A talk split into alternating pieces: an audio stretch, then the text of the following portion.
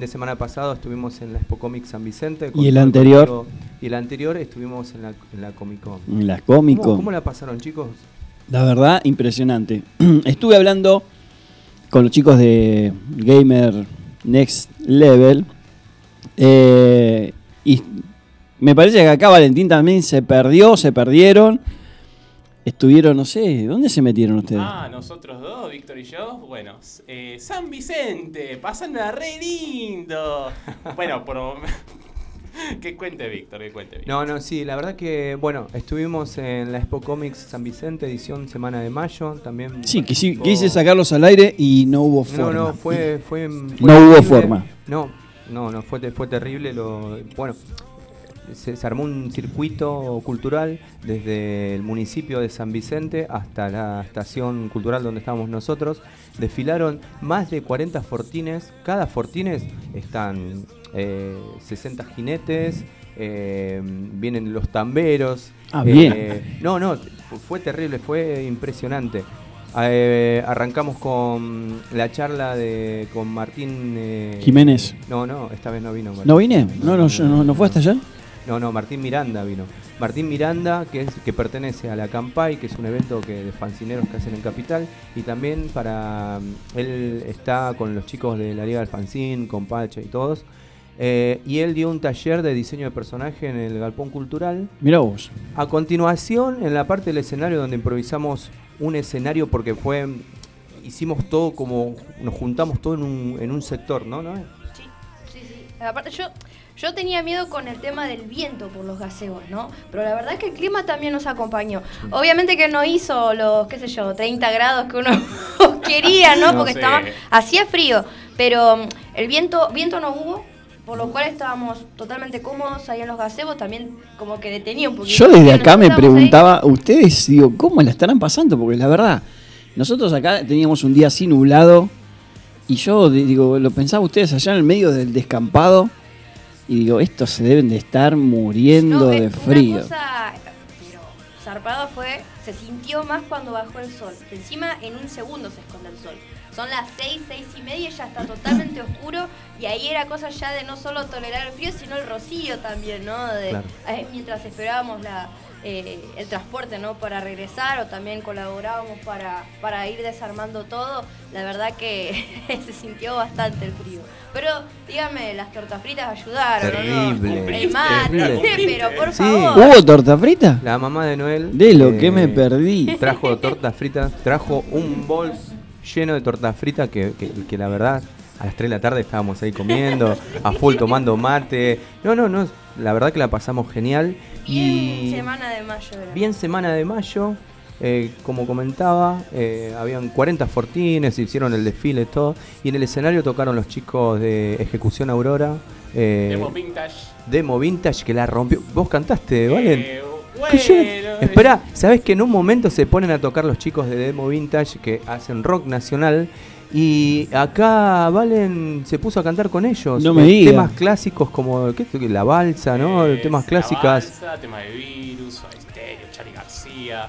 Y bueno, me conoces, Víctor. Estaba ahí al lado y yo me metía. Sí, sí, sí. No, me sacar No, no, no, terrible. El equipo de sonido fue impresionante cuando tocaron los chicos de Ejecución Aurora, metal. Eh, el cantante es el Lemmy argentino. ¿Viste la voz que tenía? Cantaba de una manera Encima hizo la versión de Dragon Ball Z. Sí, Ángeles Fuimos. Y re heavy metal ahí ese chabón. Sí.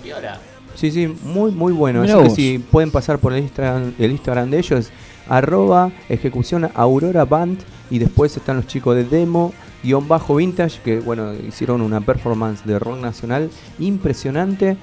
Y confite o, la frutilla del, pastel, digamos, o de la torta fue la entrevista a Rodolfo Mutuberría con, con Cristian Arleaciono ahí en el Galpón Cultural. Estuvimos charlando, sacamos fotos, así que hay material para editar que lo vamos a ir eh, subiendo a Expo Comics y a Expo Comic Radio. Así que si no si nos quieren escribir, nos pueden escribir en expocomics.radio. Ahí nos pueden mandar mensaje de todo, de todo. Eso es lo que fue la Expo Comics San Vicente, edición semana de mayo. Así que nada, fue un gusto estar con ustedes ahí a full. Estuvimos ahí haciendo el aguante. Bien, bien nacional. Y, ustedes nosotros acá, remando en dulce de leche. No, pero bien, no, pero escúchame, salió perfecto. No, la verdad que. El programa con, con, los chicos, como, como te, decía fuera del aire, eh, estuvo espectacular cuando estaban, estuvieron ellos. Y después, el programa siguiente, eh, vinieron los chicos de Next Level y la verdad la pasamos genial. ¿Trajeron coca? Sí, y se la tomó todo Barber. Willy, Willy, si estás escuchando, ya te lo dije la, semana pasada, por favor, un dispenser de 20 litros de Coca-Cola para Barber. Recién pasé por el local de Next Level, eh, estaba Willy ahí, lo fui a saludar, todo. Willy la semana pasada me prestó un parlantito. No, yo fui y ya me, dio un parlantito, así que todavía se lo tengo que pagar, así que... Ah, bueno. Quedé ahí. Pará, ¿cuál te vendió? ¿El mismo que me quiso vender a mí? No, un HP me dio, un... Pasa esto, yo en casa tengo la, la compu, pero mi parlante anda para, atrás. Entonces necesitaba un parlante para editar los programas, para incluso para acá, que, a veces tenemos que sacar al aire y todo. Y bueno, fui a lo de, a lo de Willy y me dio un parlantito HP, todo muy muy copado, así que después cuando llegue a casa lo voy a probar. Bárbaro. Eh, me dijo que es de lo bueno bueno, me dijo. Así que bueno, vamos a ver, vamos a probarlo. Le mandamos a, un abrazo a Willy de allá de Next Level. Así que, bueno, excelente. Tilde en verdecito, Comic San Vicente, salió todo hermoso, lindo. ¿Y qué les pareció la Comic Con? Yo te digo la verdad, me quedé bobo de las cosas que había. ¿Sí? El punto límite, el, el, el, como es el sector de punto límite fue algo, creo que estaba todo, estaba bien diagramado que estuviera en el centro de uno de los salones porque era impresionante ver. Eh, era un sector de no sé cuánto tendría, 10 por 10. Más o menos. Y tenías de la, maqueta gigante, tamaño normal de Hulk, tenías Iron Man, o sea, al Joker, a Batman, Mandalorian. Mandalorian. Estaban todos, o sea, eh, faltaba que se movieran. Eh, era una cosa, aparte de las maquetas, aparte de los muñecos el Hulk, ¿no? El, Hulk ese, ese, lo tienen el, el local de Lanús, los chicos de Punto Límite. En la Lanusita está... Ah, eh, cuando entras al, restaurante está el, muñeco ahí. Ah, también sí, dice Debbie también sí, uno afuera. Vení, Vení. Ah, hacete famosa. Integrate, Debbie. Acá van a escuchar la, la voz de Debbie, que es nuestra fotógrafa oficial. ¿Qué estuviste haciendo estos, estas dos clases que faltaste? No, no, pará, pará. Sí, faltó, ¿no? ¿Le vas a pasar la falta? no sé. No, no, no. Ah, eh, primero Estuviste cubriendo la Comic Con, ¿no? Sábado para vender cosas ahí en la Comic Con. Yo estuve en la parte en la que estaban armando todos los stands y yo decía, no puede ser, estoy en la Comic Con. Estaba flipando, se podría decir. Y perdón si estoy un poco nerviosa, chicos. Ahora, ¿cuántas fotos sacaste? Eh, no pude sacar nada. Ah, ¿Cómo no pudiste sacar nada? Me quedé como vendedora. Ah. ah. Ah. Y estuve de las 10 hasta las 10 de la noche. Perdón, ¿eh? ¿Fuiste los tres días? Eh, no, solamente eh, fui dos, dos días, porque me quedaba muy lejos, que esto, lo otro, y bueno, no se Pero bueno, después el sábado pasado tuve trámites, por eso no pude ir. tuve, que, tuve un compromiso, así que le debo una disculpa por no haber ido. no, no, no, nosotros somos... Nada, yo también estoy llegando tarde. Ya, hoy, hoy llegué temprano. Sí. Llegué temprano. Eh, pasé, no pasé por el, lugar ese donde siempre compro la coca. No pasaste, no viste, no, por la duda para no viste al vendedor de chipá. Busqué otro lugar, no vi al vendedor de chipá. Busqué otro lugar, pasé por ese lugar, me trataron muy bien. y ah, cuando me, estaba yendo, se me rompió la bolsita de plástico. Para, para, para, esto de otra. Y se, me cayeron los bizcochitos, todos. Y, y el que estaba ahí atendiendo agarra y dice, Buen muchacho, deje todo eso ahí que yo voy. Buen muchacho te digo. Sí, yo recojo todo eso y, le traigo una bolsita Yo, yo lo único, Lo, único que te estoy diciendo es que con ese buen muchacho, entre comillas, hay un, un, problema de, acomplejamiento ya. Me parece que quedó traumado de la semana pasada, de la semana anterior. ¿Vos decís? Eh, puede ser. Bien. Bien, no, no sabía que era psicólogo, Fabi. Bien ahí, ¿eh? Buen muchacho, te dijo. "Mm, ¿Qué pasó? No, bueno, Se habrá la- quedado mal. La, la verdad que no, la verdad que sí. el- me dieron dos bolsitas porque una se me rompió. Viste que hoy abrimos la coca Sí, y se sí, estaba ahí. por, por- Era un volcán. Era un volcán, se estaba por desparramar todo. Así que bueno, excelente lo de la Comic Con.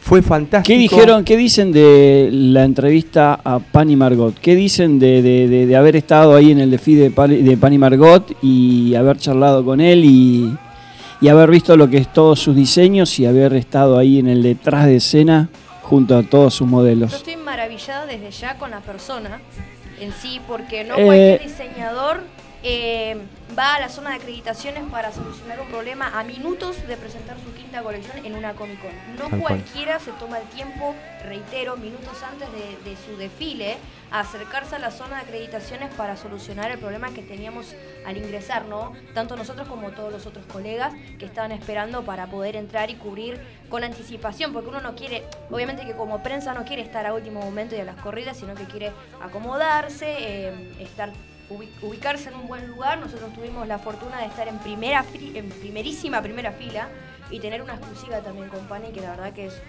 sumamente humilde, un, un tipo, la verdad que me encantó porque aparte es otaku, de otaku otaku nos entendemos. ¿no? Ahora, Sí, sí, vos, cual. vos lo Ahora, notás. principal que hay que agradecerles también es a Valen que gestionó esto, esta posibilidad que nosotros pudimos estar en la Comic Con. Eh, la verdad que, que, bueno, Valen se incorporó al equipo hace poquito y la verdad que presentó la propuesta de hacerle una entrevista a Pani Ma- Margot. a Pani Margot. Nos invitaron, nos acreditaron en la Expo Comics, en la Expo Comics, en la Comic Con. Ojalá, Estoy, ¿viste? ojalá, sabes que estamos a full. Pronto va a ser Eh, así. Pronto va a ser Pronto así. Hay novedades así. también con las Comics, guarda, eh, hay nuevas novedades. Eh, así que bueno, a través de Valen, que fue que fue nuestro interlocutor entre la Nexo. Comic Con, el, nuestro Nexo, eh, pudimos eh, estar ahí y hacerle una entrevista a Pani Margot. Y Bien. como mencionaba recién Noel, que la verdad que sí, que un diseñador de la talla de Pani que se Ahora- haya acercado para solucionar el tema de acreditaciones, habla muy bien de él y aparte cómo nos trató en Sí, la parte de sí, prensa, muy- en muy cálido, momento, muy- en la parte de VIP y todo. Sí, sí. Más o menos para contarle a la audiencia, nosotros fuimos invitados eh, a estar como prensa, eh, como spocomics.radio, como Spocomic Radio, a estar eh, en, en el desfile de Pani Margot, que es un diseñador del fandom de la cultura pop, que, que ya hace rato viene diseñando para... Creo que ya se estaba metiendo en el ambiente del cosplay y demás, ¿no? Sí, además, además tiene, está en el programa Jaula de la Moda, donde está haciendo todos los diseños, todo lo que muestra, y se tiró a ese ambiente que es interesante y está probando. Y es también un gran amigo. ¿Vos lo conocés más interiormente? Es un tipo interesante. He tenido unas cenas de vez en cuando. Te hago una pregunta. Eh, ¿Es el personaje que nosotros vimos en la Comic Con o es otro? pe- otro, otro... Es el personaje. ¿Ah, sí? Es divertido. Es divertidísimo. Bueno, se, se nota que también es un tipo muy talentoso. A mí me, Eh, me tiene fascina mucho ¿no? carisma. El, el estilo vanguardista de cada... de- No, no, No, yo es- es en algunos trajes, ¿no? eh, les decía yo el otro día Sole, eh, había en algunos trajes que estaban... Compro, compro, compro, me fascina. Estaban buenos, sí.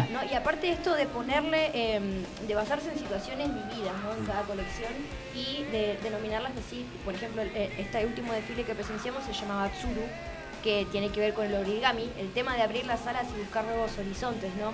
Estos son co- como viene ¿no? de, de las experiencias vividas, cuando, cuando inició también eh, su primera colección se llamaba primero en japonés, después en base a eso, ¿no? De tener ciertas cosas tanto positivas como negativas, porque pasa ¿no? que cuando uno salta a la fama y no falta aquella, aquellas personas que por ahí viste te quieren hacer daño demás, entonces él su próxima colección la presentó como armadura con ese nombre, entonces llama mucho la atención cómo, cómo relaciona todo eh, en base al arte ¿no? de, de la moda, lo que él siempre va presentando y, y los mensajes que quiere, que quiere transmitir. Ahora-.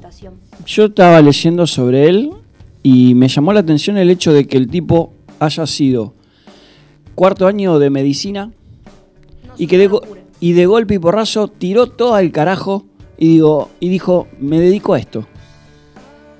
Sí, la verdad que... Eh, hay que pegar un volantazo así. sí, Él vino de Sí. Ríos Gallegos, de hecho, para estudiar medicina acá. Por en eso, Buenos Aires, sí. y ya en el cuarto año dijo no. Esto no es para mí, dijo no, me voy a hacer esto. Sí, tal cual. Ese volantazo, la verdad que, que a muchos, a muchos en, un momento dado de la vida quieres darlo y no, te animás. Seguro. Y bueno, Pánico Artista lo, lo, pudo hacer. Así que bueno, tenemos la entrevista. Vamos Ahora vamos a pasar la entrevista de, de que realizamos ese día. Así que no se vayan, cambien la, la hierba al mate. Y bueno, vamos a, ¿quieren escuchar la entrevista? Vamos a escucharla, dale. ¿Sí? Bueno.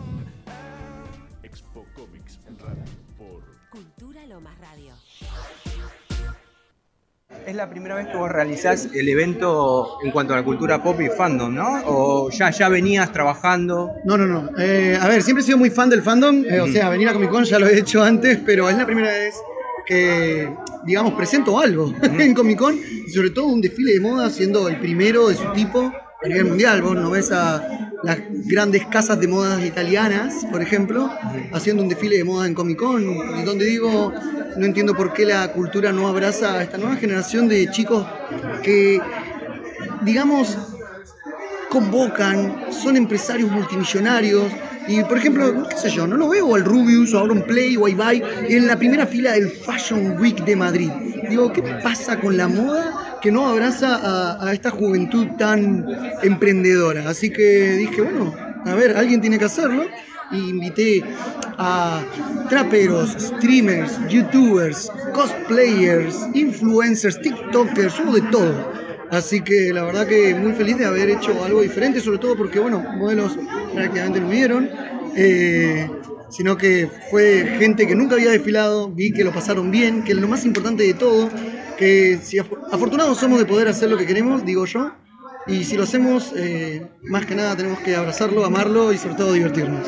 Mari, tras bambalinas, ahora que estamos viéndote justo con el resto de tus modelos y todo tu equipo, y todo tu staff, que los tratás y estás trabajando con ellos codo a codo como iguales. ¿Qué se siente la adrenalina luego de este evento con estas características? Que seas un pionero en esto encima.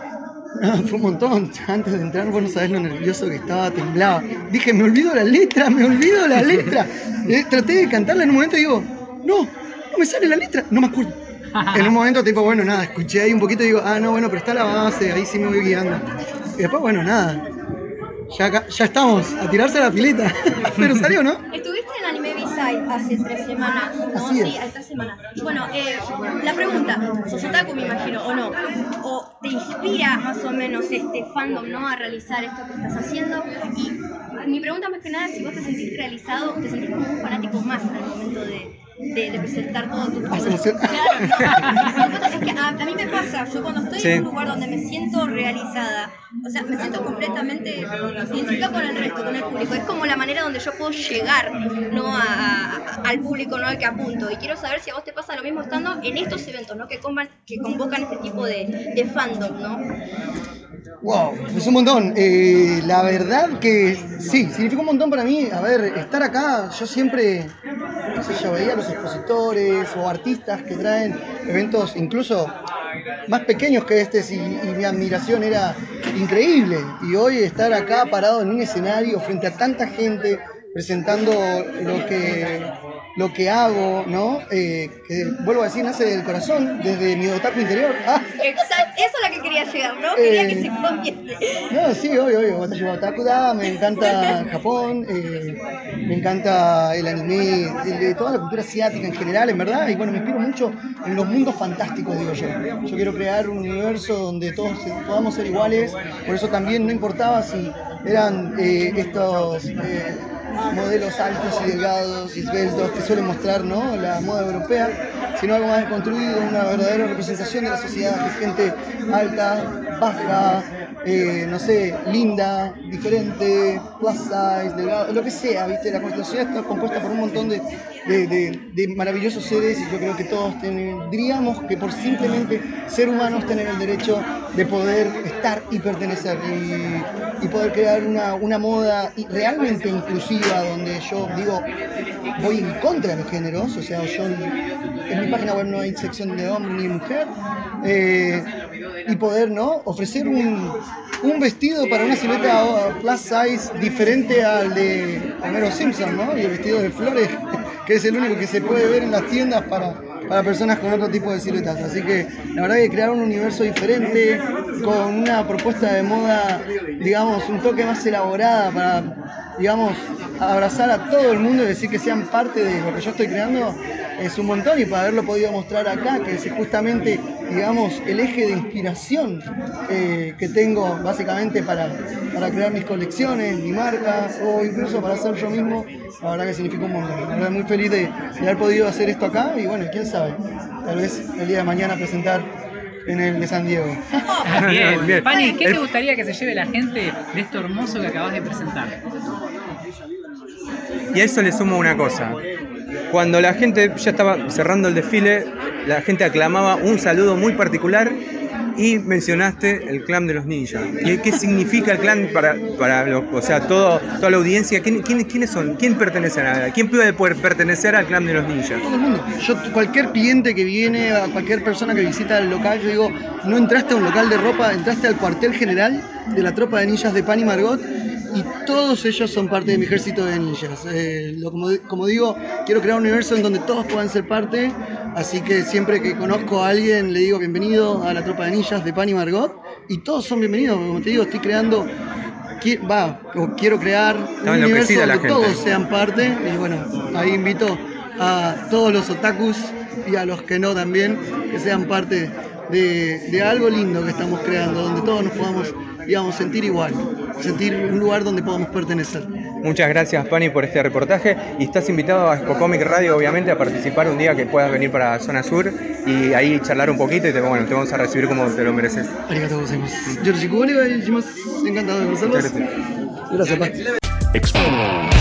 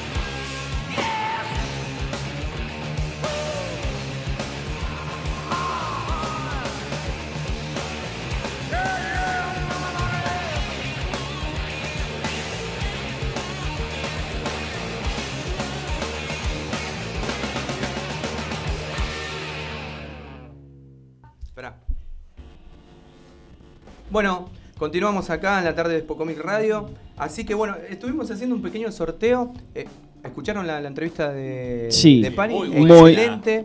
Así que. No, yo igual ya me la acordaba porque estuvimos ahí. Nos pueden escribir a espocomics.radio. Así que si quieren nos pueden escribir mensajes eh, eh, en esta tarde tan linda de Lomas de Zamora. Bueno, tenemos eh, el sábado que viene van a venir los chicos de Yoxa Papel, que es eh, la clásica empresa de juguetes, de, viste que hacen los juguetes de Rambo. Sí. Bueno, bueno, ahora se dedican a, a los insumos eh, para dibujantes. Eh, impresionante. Y nos Ya dieron- las hojas que te trajiste acá es algo de loco. Eh, uno, uno cuando dibuja trata de hacer el mismo tamaño, ponerle las, los márgenes, ponerle las medidas y vos lo acá lo trajiste resumido. Tal cual, está.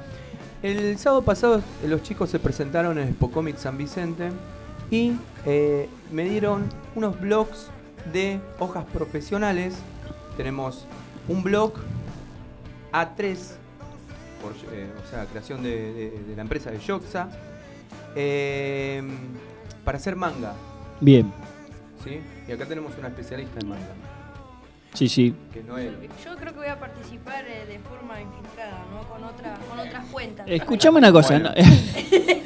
Terminamos. vos te das cuenta que se quiere apoderar uno de los blogs, ¿no? Sí, estoy acá, acá por el Sí. Después esto se lo vamos a dejar a- en las manos de, de Sole, así que está la bolsita, todo. Y tenemos otro blog de hoja A3 para cómic norteamericano, esto Sí, de lo tuyo. eso de Juan, lo mío. Eso de lo tuyo que vos venís con el cómics y todo. Ajá. Así que vamos a sortearlo.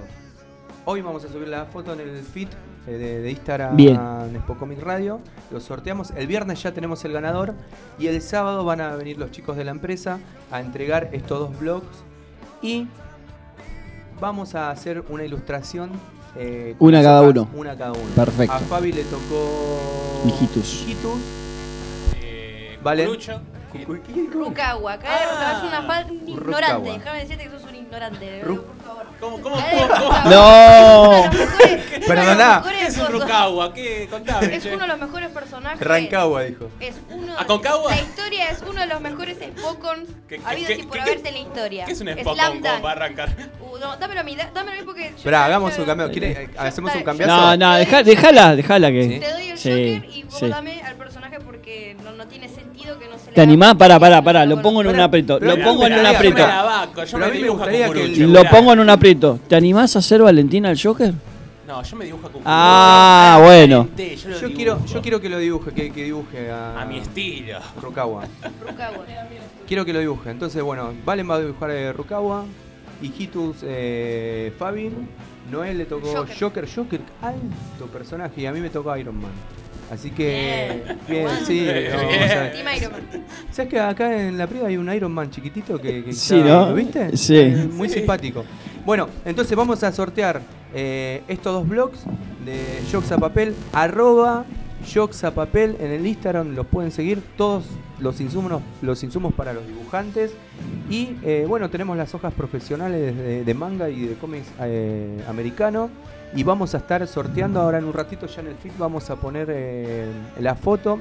Y nos pueden seguir. Bueno, ahí nada, ahí sigan las instrucciones que es fácil. Y el viernes, Hacemos el ¿a qué sorteo. hora se- solo más o menos podemos decir el viernes que, que ya tiene un ganador? ¿3 de la tarde? No. ¿Sí? ¿17 horas? 17 horas ya vamos a tener al ganador de estos dos blogs de papel Yo lo único que les digo a los que estén escuchando el programa, que se apuren porque son Es terribles, terribles blogs profesionales. O sea, tienen los márgenes, tienen las medidas. Eh, para cualquier dibujante va a querer meterse y va a querer estar, Mirá la bolsita. aparte con la, la bolsa de bolsita, Yoxa. el- el- Yo me acuerdo de ese logo de cuando yo era pendejo. O sea que...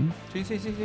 Sí, yo, la verdad que, que había muchos juguetes en esa época. Sí, Y Definitivo. eran muy buenos los Sí. juguetes. Yo eh, le habíamos preguntado a Fer, que es el con el que estamos hablando, que es uno de los dueños, eh, si estaban los empleados eh, Antiguos. los- los- claro, los empleados antiguos. Me, dije- me dijo que no, que ahora son todos empleados nuevos y que bueno, están con esto de insumos, le están dando mucha importancia a los dibujantes Mira vos. ¿Y qué hacen insumos- aparte de solamente insumo? Todo, Todo, todo. Desde un plumín Mira vos. hasta la tinta, no sé, deben tener ahí un sótano. eh, eh, Qué lindo, sí, eso sí, me encanta porque esto Todo, me sirve, esto me sirve, quieras, me llevo tiene. esto, me llevo el otro, pará, no, pará, esto también, pará. Bueno, eso, eso está bueno. Todo eso, todo eso se lo vamos a preguntar ahora el- cuando vengan el sábado, que van a venir Bien. los chicos de la empresa de, de Yoxa y vamos a, entre- vamos a tener también al ganador de ese, de ese día y vamos a tener la ilustración terrible del Joker de, de Noel. Que, que está, está enojada. Sí, se pu- no, Está que- enojada, se quedó molesta, enojada. no, se quedó molesta porque Está enojada. no va a ser... ¿Agua se quedó molesta? Hoy está. Hoy, Pero hoy vine a tirar balazos a todos lados. No, así está que re no, no, no se sorprendan, no si la ligan. Pará, bueno, y Barbie va a ser. eh, Barbie. eh, Barbie. Dale, Der- Derby. el autito. ¿El, el Duende Verde no? El Duende Verde y Sole, eh, el Hombre Araña. Así que bueno, ahora vamos a. Chan. Yo te, te di página, no te di, ¿no? Eh, no. Ah, bueno, Ah, una página para vos. Una página para vos. Una página para Sole. y Una página para mí. Eh, Che, una así- pregunta. sí. eh, Sí, dibujo limpio con tinta No. china. Yo creo que lo que tenemos que hacer es boceto a lápiz y tinta china. Tinta china, no en microfibra. Sí, microfibra. sí. Bueno, Sí. hecho. Listo, ya está, ya está, zafé. Sí, sí, sí. Zafé. sí. Mirá, mirá Sole cómo estaba. Sí, sí, sí. Yo, mi técnica, No, igual. ¿cómo lo voy a hacer? Igual Es- yo también eh, se me dificulta a veces la tinta china, por eso también te preguntaba por la microfibra. No, o sea, yo no- nada. Voy a poner la hoja, tranqui. Capaz que lo haga mañana a la noche. Pongo ahí, boceto rápido, lo que se mira un par de referencias así, bla, bla, boceto rápido y arriba pincel a lo que venga, ¿eh? Y Yo te un quiero- poco de aguadita. Yo te quiero Y ver. ya está. Pará, pará, pará, pero pará. Tinta china. eh, Eh, ¿Cómo se llama la, no, la, la, la- no, no, la, ¿cómo se llama la? ¿Cuál? Claro, sí, le mando esa, Margarita se llama. Eh, no, no, princesita. No, no, está la Pelican que bueno. eh, La Pelican. y la- sí. No, la otra, qué pedo. Margarita. Pero pará, vos escuchame, escuchame una cosa. ¿Vos vas a hacer una aguada aparte de la tinta china? Yo primero voy a hacer un buen boceto, Sí, ¿sí? De Iron Man. sí, Quizás le haga un fondo o algo. sí. Plumín número 6. Bien. O, o pincel número 6. Tinta china, dejo secar y después una aguada. Una pequeña aguadita arriba. O sea que nosotros también tenemos que hacer lo mismo. Si querés, sí. Si querés, Bien. sí. Yo te digo porque, a ver, Pero que sea- Hijitus tiene, eh, Hijitus tiene eh, tonos, o sea, eh, eh, antiguamente era hecho en, en blanco y negro. Sí. O sea que lo puedo tranquilamente sacar de una de las historitas que todavía tengo. Sí, sí, sí. Sí, no, incluso lo- lo- si querés lo podés hacer todo a grafito. También. A, a lápiz. A lápiz, todo a grafito. No, pero lo paso a tinta. No, lo paso a tinta. Por eso. Pero bueno. No, me fascina el gramaje que tiene. Sí, no, es una cosa de loco. Ah. No, no, no.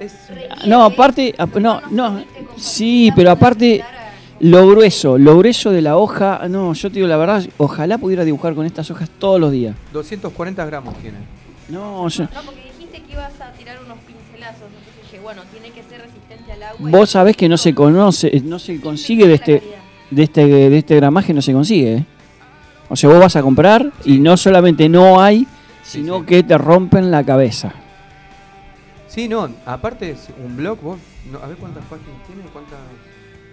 tiene papel, tiene, bueno, la credencial de, de Yoxa, es un... A ver, es de 21%. ¿Hay alguna forma de, de- de- de No sé, pero esta debe tener como 50 fácil. contactarse para... 50, 50 hojas fácil de tener en cada blog, bueno, lo que vamos a estar subiendo, así que, que nada. Eh, dos blogs, uno de cómics eh, norteamericano y el otro de Bien. para los mangakas. Así que Mira, capaz que voy a hacer algunas portadas más, ¿eh? O sea, aparte de lo de Hijitus, voy a hacer algunas portadas más. Y me lo pone en la cara. Mirá, me lo pone en la cara. sí, sí. Acá, ahí está. Corre, no, corre, mí, corre, corre. Ya te lo. ¿Saben qué? Me, me acaban de llamar. Voy al baño. Chao, me lo llevo. Sí. No, hay algo que me llama la atención. Fuiste con tu Hay algo que me llama la atención. Cuando siempre tiro el tema de hacer dibujos o de hacer eh, bocetos, porque bueno, vamos a hacer la. Chicos, acerca El October. octubre y va- el Inktober, el Inktober de, de Spocomic Radio. Que, no- eh, que Noel me dice, no, tengo mucho laburo, no lo puedo hacer. ¿Qué, qué tienes que hacer? Y muchísimos pedidos. No, Mucho, porque pero... ¿qué? Pasa que eh, es así. se vienen varios eventos Sí. y yo tengo que. Por más que yo vaya a distintos lugares y la gente eh, eh, se encuentra con cosas nuevas, me gusta renovar el stock. Entonces tengo muchísimos pedidos para fin de mes y tengo que meterle porque los dibujos no me salen. ¿Cuánto tiempo de tu vida le dedicas a eso? Y yo prácticamente toda la semana. Igual tengo mi, mi inspiración es de las 9, entre las 9 y las 3 de la mañana es el margen. Que yo estoy ahí sentada en mi escritorio, ta, ta, ta, ta, ta. Para, para, para, el para. tiempo que Vol- tengo, vol- digamos, ¿no? Para- Es el- el- la reboinación. ¿Desde las 9 de la mañana a las 3 de la mañana? No, no, no, las 9 de la noche a ah, las 3 de la mañana. nueve de la Ah. Le sigo de largo, le sigo de largo. Pero tengo que, al otro día tengo que tratar de aparentar una persona, ¿no? Claro. Eh, Claro, sí, sí, no, no, más vale. Bueno. ¿Y cómo, Bueno. por ejemplo, cualquier persona te puede mandar un mensaje y te puede pedir algún personaje en, En- en- especial? En este ¿Cuánto momento- tiempo, por ejemplo, si yo hoy llego a casa y digo, quiero que me haga un Goku y te mando un mensaje, ¿cuánto tardas en hacerme un Goku? Lo que es un Goku, Sí, eh, me sale ponerle que en dos días ya lo tengo. Está ya le, le meto a full, porque a veces me ha pasado de estar todo el día. Y el problema que tengo yo es que soy muy perfeccionista. Y si tengo que hacer dos, tres, cuatro, cinco delineados por sobre el mismo delineado original, lo Mm. vuelvo a hacer, con tal de retocarlo y entregarlo impecable. Esa es mi Sí. obsesión. sí, sí. Entonces ahí se me va el tiempo, se me va el tiempo, se me va el tiempo y digo, bueno, no. Tengo que... Tampoco me gusta Claro. esto de hacerlo rápido y hacerlo así nomás. Por eso es que no. el, el tiempo es de dos días o a una semana, poner. Pero Claro. lo que es un Goku es, eh, o sea, trabajos así estilo anime, dependiendo qué estilo, salen más rápido que un trabajo así semi-realista o Claro. algo más personalizado, porque no faltan las personas que por ahí me piden, ¿me puedes hacer a mi versión Los Caballeros del Zodiaco? Ahí ya como que tarda un poco más. ¿No te jode eso? La A mí me jode, a mí, me- a mí- a mí me jode. ¿Sabes que yo había sí, empezado? no me gusta. A Sí. mí no es mi estilo, porque a mí me gusta dibujar estilo libre. Siempre. Mientras menos ataduras tenga o condiciones, yo soy. Pero a, mí me pero a ver, ¿qué- ¿quién te puede poner Y condiciones? por ejemplo, a veces mucha gente ha pasado, ¿no? Que yo siempre digo, siempre recalco, mi dibujo, trabajo es estilo tradicional. Yo no tengo la posibilidad de apretar el control Z, por así decirlo, y borrarlo o deshacer. Entonces, yo entrego un boceto. Una vez que me lo aprueban, que me aprueban la idea que yo entrego, ya está. Porque cuando yo ya cambio, eh, cuando yo ya empiezo a delinear o a pintar, no me podés venir. No hay vuelta atrás. Claro, decir, no, ¿sabes qué? Mira, me, mejor hacerme tal cosa o esto pintármelo de tal color. Y digo, mira, lamentablemente no cuento con el recurso para hacerlo porque yo hago tradicional. No Claro, no es no es digital. Es volver a empezar de cero, es volver a, gastar materiales. Seguro. Entonces, a veces pasa que hay gente que, que, que comprende, que tiene en cuenta eso y otras que no. A mí me ha pasado de, de decirme, mira, quiero este en estilo manga. Cuando yo lo empiezo y dicen, no, no, pero mejor eh, estilo Los Caballeros del Zodiaco con armadura Nunca te 3D, semi-realista". pasó. Ah, no, ese Y, te, me- te y me- y encima lo peor es que me lo querían pagar como si fuera un estilo manga, que Claro. es totalmente distinto la, el, el precio de la comisión, ¿no? Ujú. En este momento las comisiones no las estoy tomando porque estoy priorizando otros trabajos que me vienen pidiendo en los eventos. ¿Y tenés comisiones así que se Sí, te abren? sí, sí, se te abren? Abro ¿Vos que trabajas por eh, DeviantArt? ¿Así? ¿Abrís comisiones No, no, por ahí no. o directamente por Todo en Instagram? mi página, en, en Instagram, Noelu de Bedro. Sí. Eh, ahí yo subo una, eh, un post abriendo 10 cupos por comisión. Eh, una vez que se llenan los 10 cupos, vuelvo a cerrarlas porque yo necesito dedicarme de lleno a esos 10 trabajos y entregarlos en calidad. Y eso lleva tiempo. Pero en este momento yo estuve testeando eventos por eventos. La gente me pide ciertos dibujos. Digo, tengo que hacerlos, tengo que tenerlos Sí. en stock porque es lo que más piden, es lo que más llama y lo que más se consuma. Entonces Mm. lo tengo que tener en mi colección, por así decirlo, para poder ofrecerlo en los eventos. Bueno, yo quiero, espera, yo quiero organizarme con, con- porque es verdad, por todo lo que me dijiste, porque estoy preocupado por lo que el dibujo de los de Yoxa. Entonces, ¿en qué momento pensás o en qué momento, cómo te, te organizás? Es Eh, Porque son todo. dos horas, son dos horas que tendrías que dedicarle, o no, o menos, qué sé yo, yo calculo que voy a hacer, como yo dibujo, como, como me gusta dibujar, lo- Si es en Con tinta china, si es Sí. estilo así solamente em, con tinta, eh, es fácil, fácil Sí. entre comillas, ¿no? O sea, el tiempo es mucho menos a, a- a que estar pintándolo, Sí, detallándolo, No, no, solamente para probar- semi-realista, realista, lo que sea. Este ejercicio lo hacemos para probar en la hoja y el material y mostrárselo a los chicos, eh, este, los chicos de la empresa que vienen. ¿Qué este podemos sábado. hacer con las hojas hechas? ¿Cómo? ¿Qué hacemos con los dibujos hechos? No, eso se los vamos a Ah, regalar. se los damos. Ah, bueno, bueno. Se los vamos a, a regalar como un regalo por, por, bueno, por, la, por la donación. Y se le- que, estuvimos probando las hojas y de qué forma y qué sintieron. Y vamos a hablar qué sintieron ustedes Claro, como aparte, dibujante me para. gusta igual el reto, para- el reto es interesante porque también eh, nos ayuda a agilizar el pulso. En Sí. mi caso, no, Y que tengo que estar sí. con otros trabajos y demás, Sí. es necesario también agilizar. Eh, vos sabés que tenemos que. no- normalmente nosotros tenemos que hacer una, una serie de ejercicios semanales para no perder la mano. No perder la mano, pero me refiero a no perder la costumbre de, de, por ejemplo, eh, pintar o dibujar en tinta china. Yo me di cuenta después Sí, sí. de- Es complicada la tinta china. Claro, Y el, sí. el año pasado, perdón que traiga esto no al programa, pero por ejemplo, el año pasado, fin de año, me tuvieron que internar por síndrome vertiginoso. Opa. Desde muchísimo retomar el dibujo por, por una cuestión de que no podía enfocar. ¿Qué es el síndrome para.? Es el síndrome vertiginoso, eh, vertiginoso periférico, es cuando uno pierde el equilibrio. Parece que estás constantemente en un barco. Una vuelta me desperté Ajá. al otro día y todos me giraban 360. Opa. Era cuestión de que no podía ¿Eso, es estar porque, estable. ¿Eso te pasa cuando estás estresada? O... Es eh, algo de estrés, abombamiento cervical, estar todo el tiempo así. Ah, Ah, mira vos. Entonces, más todos los compromisos personales que tenía, me terminó por reventar ahí, ¿no? Mi kinesióloga me dice que Claro, cada, cada dos, horas, dos o tres horas vos tenés que hacer ejercicio con el Sí, cuello. bueno, me mandaron a Sí, kinesiología sí. eh, a hacer ejercicios y bueno, tratar de cambiar la postura y esas cosas. Bueno, desde entonces, cuando empecé a retomar el dibujo, noté que me cuesta mucho, eh, tardo más de lo normal. Tardo semana, semana y media, pero por esto de que sí. la obsesión que yo tengo para hacerlo lo más prolijo posible y también quedar conforme, ¿no? Con, Claro. con lo que yo hago. Sí, Pero sí. bueno, esto también, reitero, sirve mucho para, es como un ejercicio, un, un reto personal. Bueno, pero no me respondiste a mi pregunta. ¿De qué? ¿En, en qué momento vas a... o cuántas horas le vas a dedicar? ¿O cómo, cómo te vas a organizar con todo este trabajo que Yo tenés? arranco mañana. No, eh, ¿Sí? y yo arrancaría recién la semana que viene, lunes, y para miércoles ya está. Ah, ah, bien. Bien, bien, bien. sí. Entonces te quejabas por arte. te Yo me quejabas porque yo te quejabas. Yo quería. no, no, no, pero también. Es un reto. No, parece un desafío, sí. Reto. Porque a mí, Me ¿sabes qué? A mí me encantaría ver un Joker tu esti- con tu estilo, ¿eh? Ah, Ojo, eh. Ojo, Ah, pará, no. pará, eh. Pará. Y me gustaría ver Pará. un estilo de Valen también. Pará, porque- Bueno, ¿Vos viste el estilo que tiene él? Es fantástico. Y bueno, Yo- vamos a dibujar a Concagua. A mí se me ocurre que lo podés hacer estilo anime. Estilo anime. Sí. Por eso cada personaje se ¿Por va qué no, el por qué no cambias? Haces tu estilo del Joker como si lo hubiera hecho un mangaka, de Mangaka. ayer. Exacto. Puede ser. Me- Bueno, vamos a. Y bueno, está.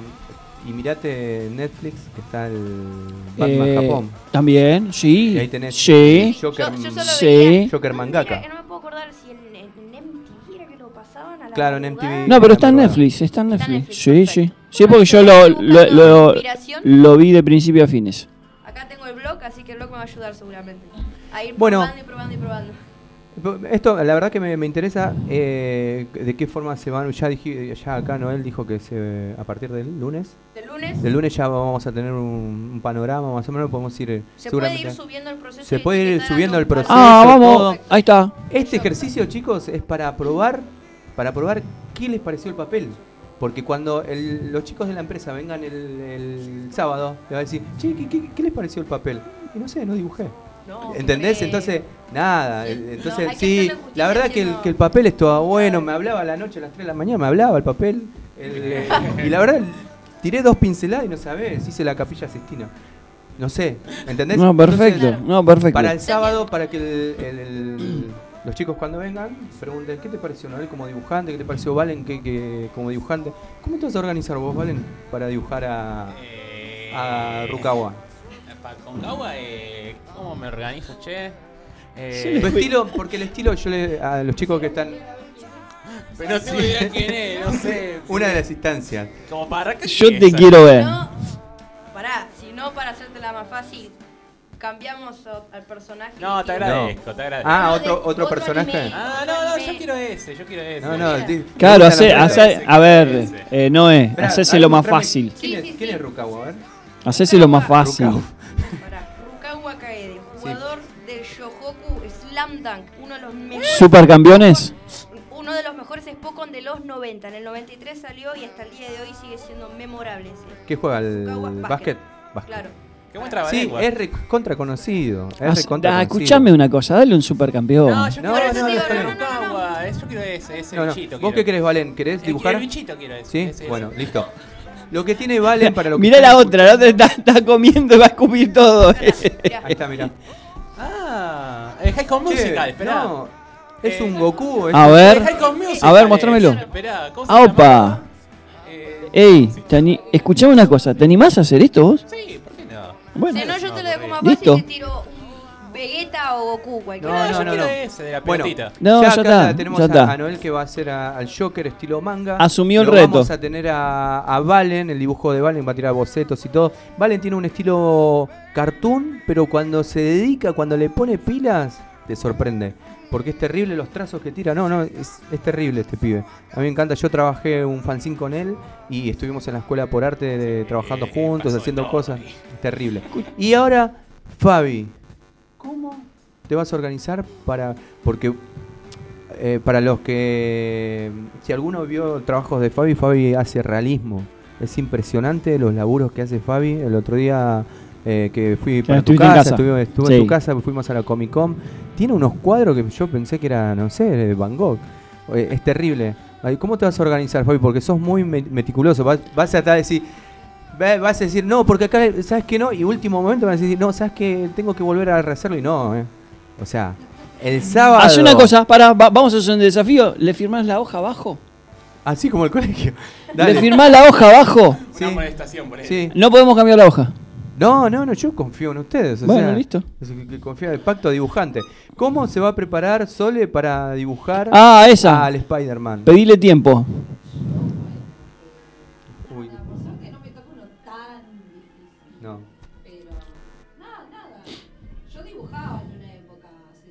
Sí. Pero bueno, yo no, no me puedo comparar con ustedes. No, no, acá. O sea, vale todo.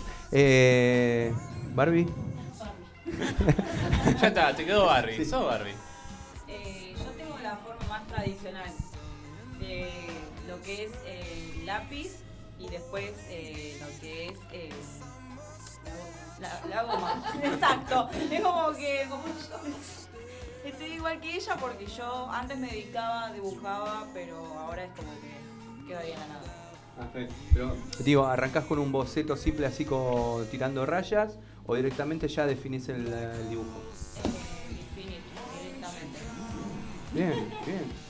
Bien, bien, bien. Bueno, excelente. Bueno, entonces, para resumir y después ya abrimos un poquito lo que va a ser la columna de terrores.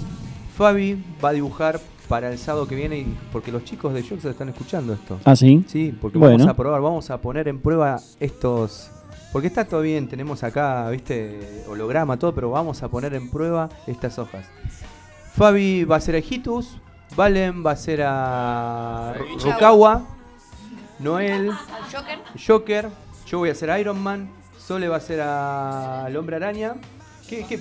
Y, El guachón. el gua- ¿Vos del WhatsApp? No. Ah, el Duende Verde. El Duende Verde. Así que bueno, chicos, preparémonos. Desafío marcado. ¿Sí? Bueno, se abre ahora una pequeña columna, un pequeño relato. Vamos a, vamos a, voy a pasar sobre, no sé si escucharon alguna vez y seguramente sí, sobre la casa tomada de Cortázar. Si lo leyeron, lo escucharon, bueno. Pero en esta oportunidad eh, y abriendo un poquito la columna de, de mitos, leyendas y Eso va a estar bueno. todo. Eso va a estar bueno. Es una pequeña intro. Vamos a pasar un relato de Alberto Jesús Laiseca. Así que, Sole, cuando quieras, y descansamos un ratito y lo escuchamos. Si quieren, pueden bajar un poquito las persianas, eh, correr las cortinas. Es un relato de Y misterio para los que lo es escuchen. un relato de misterio por Laiseca.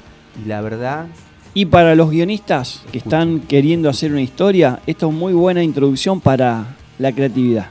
cierren las persianas, siéntense en el sillón y escuchen este relato. Expo Comics Radio por Cultura Lomas Radio.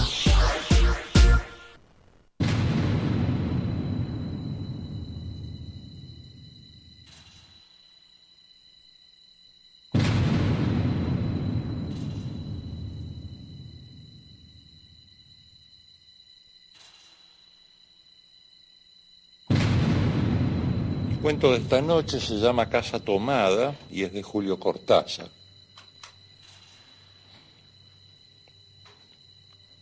Bueno, sí, el centro de mi vida no tengo problemas en decirlo. Mi hermana Irene, en primer lugar, hermanita ideal si las hay, y la casa. Es de ella de quien quiero hablar, de la casa de mi hermanita. Eh, claro, éramos hermanos, pero estábamos viviendo juntos en la casa que fue de nuestros bisabuelos, de los abuelos, de nuestros padres. Era una suerte de matrimonio nuestro, pero matrimonio blanco. Realmente dinero no necesitábamos, todos los meses venía eh, de los campos, venía dinero, el dinero sobraba, aumentaba en lugar de disminuir. Sí, cada vez teníamos más plata. Voy a decir, y espero que no se tome como una ironía, Irene era una chica nacida para no molestar a nadie. Era muy dócil, muy sometida, muy sometida. Así deben ser las mujeres. El sometimiento engrandece a la mujer, la hace más hermosa. Es de ella de quien quiero hablar, de la casa de mi hermanita. Ella tejía constantemente, Irene, Irenita. Las mujeres cuando tejen, una de las agujas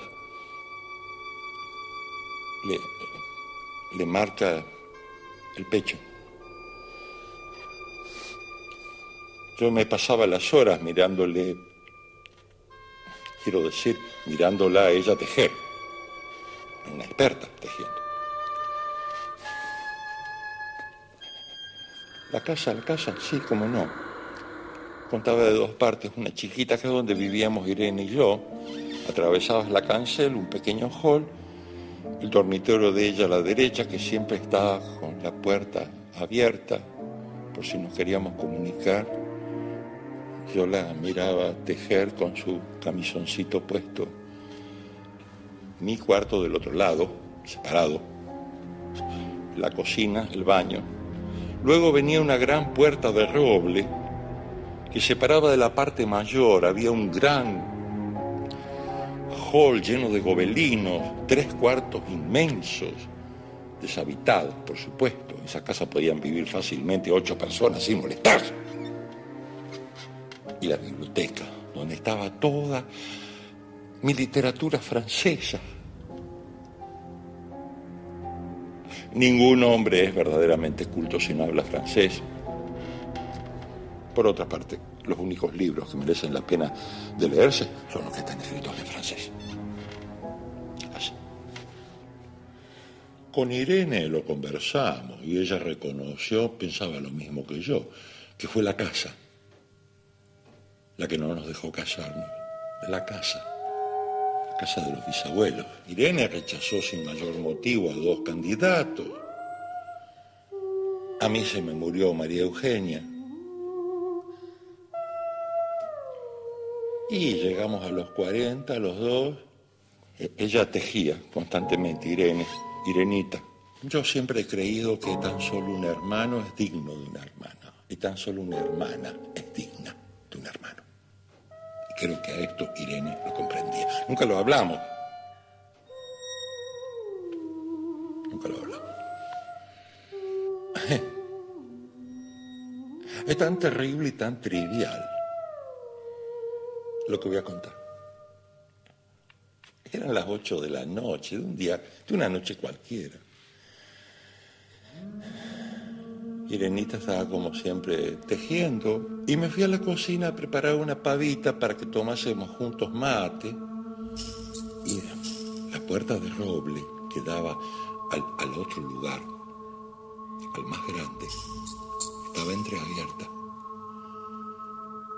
Y se escuchó, ocho de la noche, ¿eh?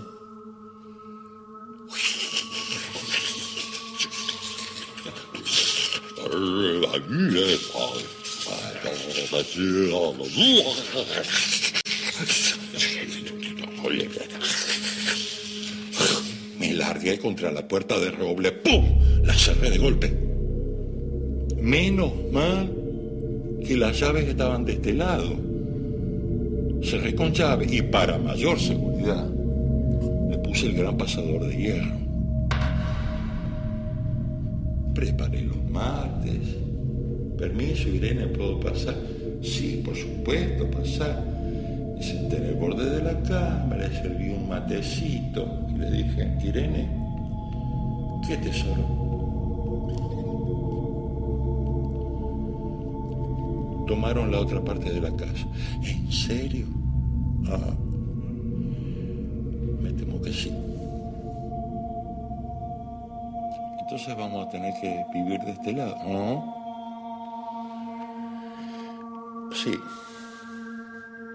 Yo lo lamento por mis libros de literatura francesa que quedaron todos en la biblioteca. Oh, y yo, dijo Irene, voy a extrañar mis pantuflas tan abrigaditas para el invierno. Sí, hay que hacer ciertos sacrificios cuando toman lugares. Bien. Al principio, por ejemplo, nos ocurría que abríamos un placar y yo le decía a Irene, no está aquí, está allá. O, bueno, no, no, sentíamos desolados, pero tuvo sus ventajas.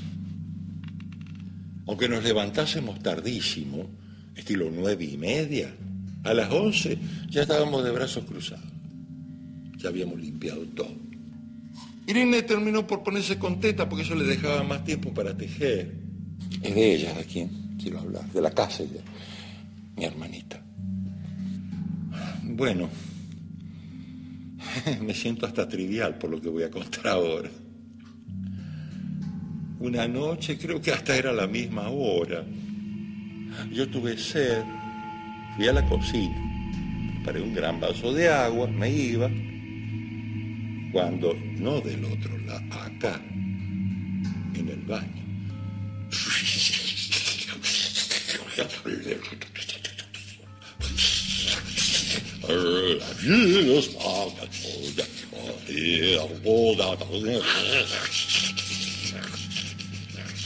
Se me cayó el vaso de agua al piso, se me hizo trizas.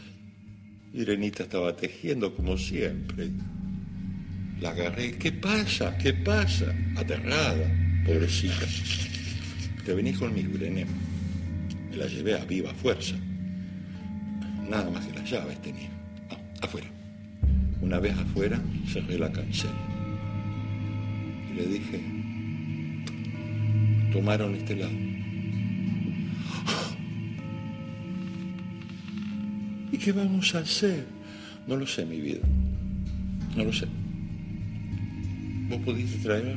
No, si estaba en la cama acostadita. Mirá, incluso los ovillos quedaron del otro lado. El tejido no me sirve, lo tiró al piso. El hilo de la lana pasaba por debajo de la puerta cancel. Antes de irme, sentí lástima. Me dio lástima. Entonces cerré bien, con llave, la puerta cancel. Y tiré la llave a la alcantarilla. Claro, porque me dio lástima. Pensé algún pobre diablo que se le ocurriera robar, ¿viste? Pobre infeliz. A esta hora y con la casa tomada. Casa tomada, Julio Cortázar. Expo Comics Radio por Cultura Lomas Radio.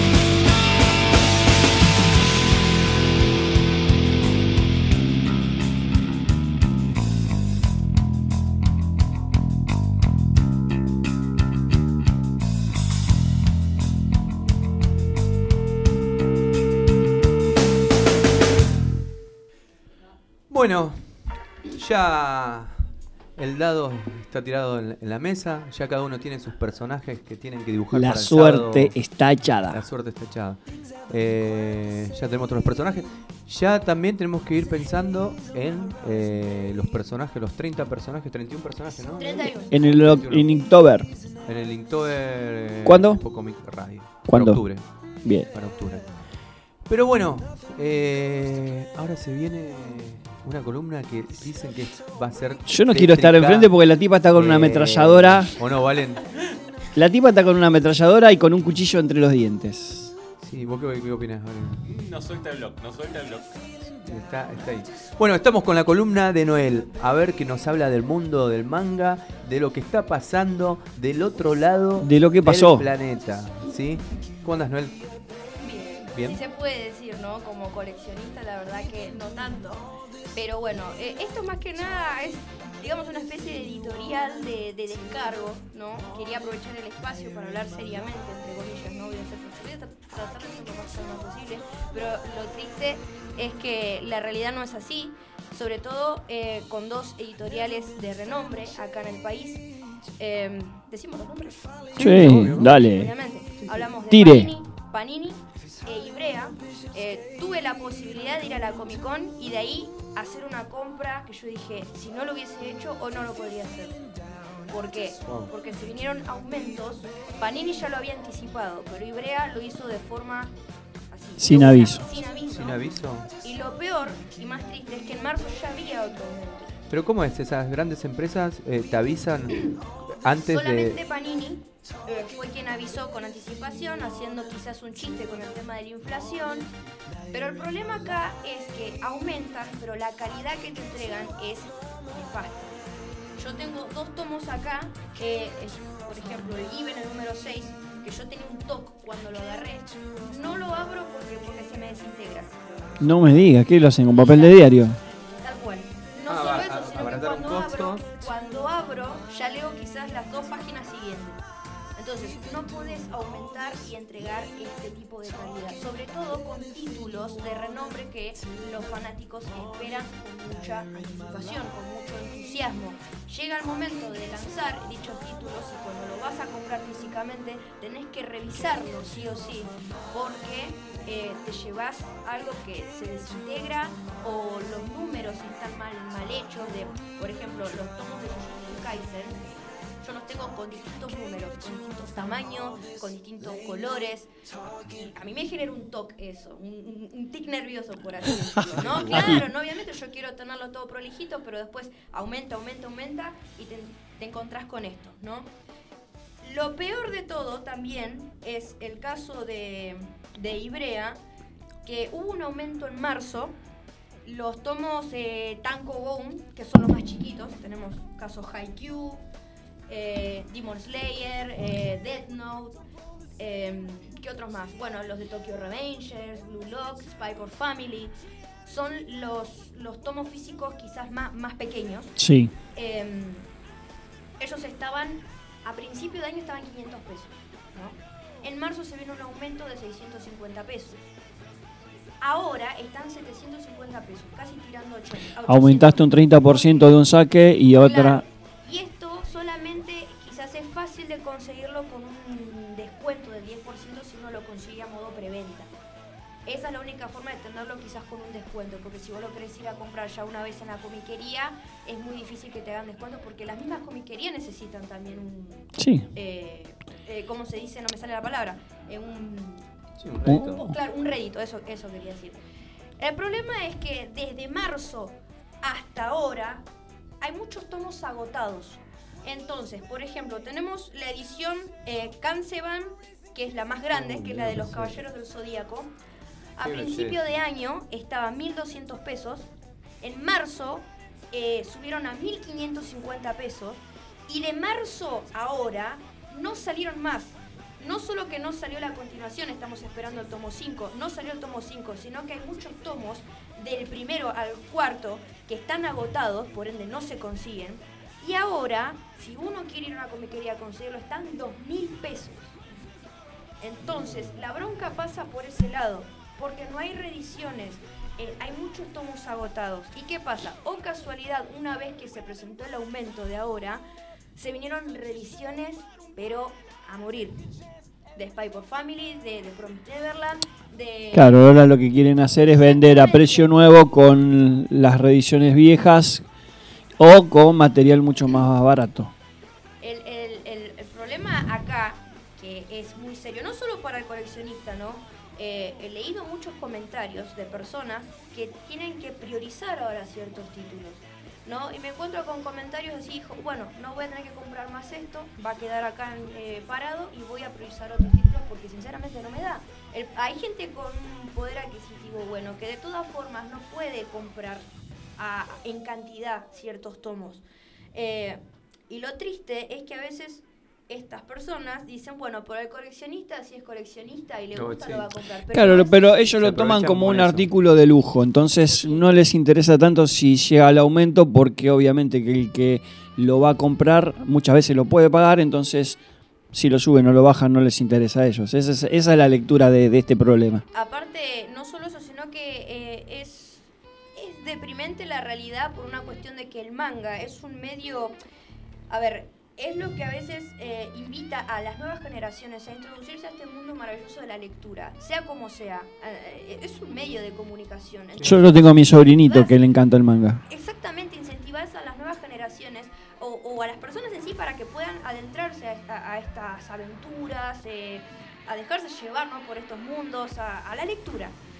Y que, la, y que estas personas priven de eso, porque hay muchas personas que dependen también, quizás los jóvenes, por ejemplo, dependen de que lo- los familiares le den ¿no? la mesada los fines de semana y decir, bueno, van con entusiasmo a comprar Sí, toma, llévate esta plata, anda a comprarte algo. Exactamente, y ahora no lo pueden hacer. Es muy triste haber leído en tendencias, no, esto lo libré, comentarios de chicos diciendo, lamentablemente ya no puedo comprar Haikyuu porque es mi título favorito, pero no me da la plata. Ahora, hoy en día, con nuestro billete más caro, De verdad. no se puede comprar No, un solo manga. olvídate. Si yo, yo con mil pesos no puedo comprar este de los caballeros de Zodiaco. Necesito otro más. Y este no es el, el formato más grande, tenemos otro, el de Monster, por ejemplo, que sale más caro, están casi creo que 3 mil pesos. me equivoco. Lo peor de esta situación fue que hace dos días eh, la página oficial de Ibrea lanzó un comunicado que automáticamente lo borraron. Después yo no tengo idea de quién es el CEO en marketing, pero la verdad que está haciendo un pésimo trabajo, no solo con este posteo, sino de la forma soberbia que contesta a los seguidores, porque siempre que se publica algo hay muchos comentarios de los seguidores pidiendo algún título y te contestan de forma mala. Por ejemplo, ellos consideraban que Haikyuu o los supercampeones, que son eh, mangas de género deportivo, no iban a vender acá. Y son tomos que se agotan, que necesitan reediciones, porque la gente obviamente lo viene pidiendo hace años. Y ellos, por así decirlo, los boludeaban contestándole de forma soberbia. Diciendo, pero si ya tenés otro Pokémon, ¿para qué querés otro más? Así. No me digas. Así. Así Ah, textual. un estúpido bastante importante. Y lo peor es que a veces bloqueaban a la gente cuando pedían algún número o algún título en particular. Los bloqueaban. ¿Y vos por qué pensás que, que- que está sucediendo esto desde una plataforma? Porque, a ver, eh, acá en Argentina la historieta y la parte de las editoriales siempre se remonta un leche.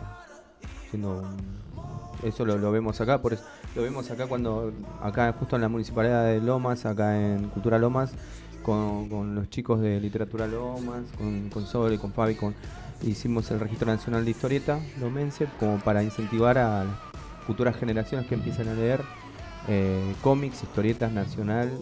¿Esto vos crees que hay un quiebre eh, con, con- con el manga también así? ¿Que están buscando algo como para que dejen de leer? O, No, Vic, para mí es o todo- por- no, por es negocio, lado- es negocio. No hay una editorial que le haga competencia Sí. a Ibrea, porque lo que tiene Ibrea es que tiene buenos títulos, buenas licencias.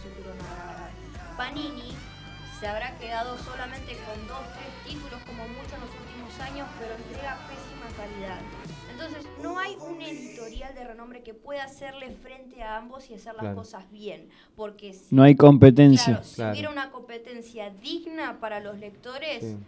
eh, Ibrea no estaría trabajando de la forma que lo está haciendo, ni mucho menos tratando a, la- a sus compradores de esa forma. Claro, sí, sí, sí, Porque eh, pasó con este posteo de que se quejaron porque hubo comiquerías que no pidieron eh, tomos de Kaiju 8, volumen 1. Discúlpenme si lo pronuncio mal porque ni yo sé, no, yo no tengo idea de este título, pero ellos lo consideran un bestseller en Japón y dijeron, bueno, vamos a traerlo.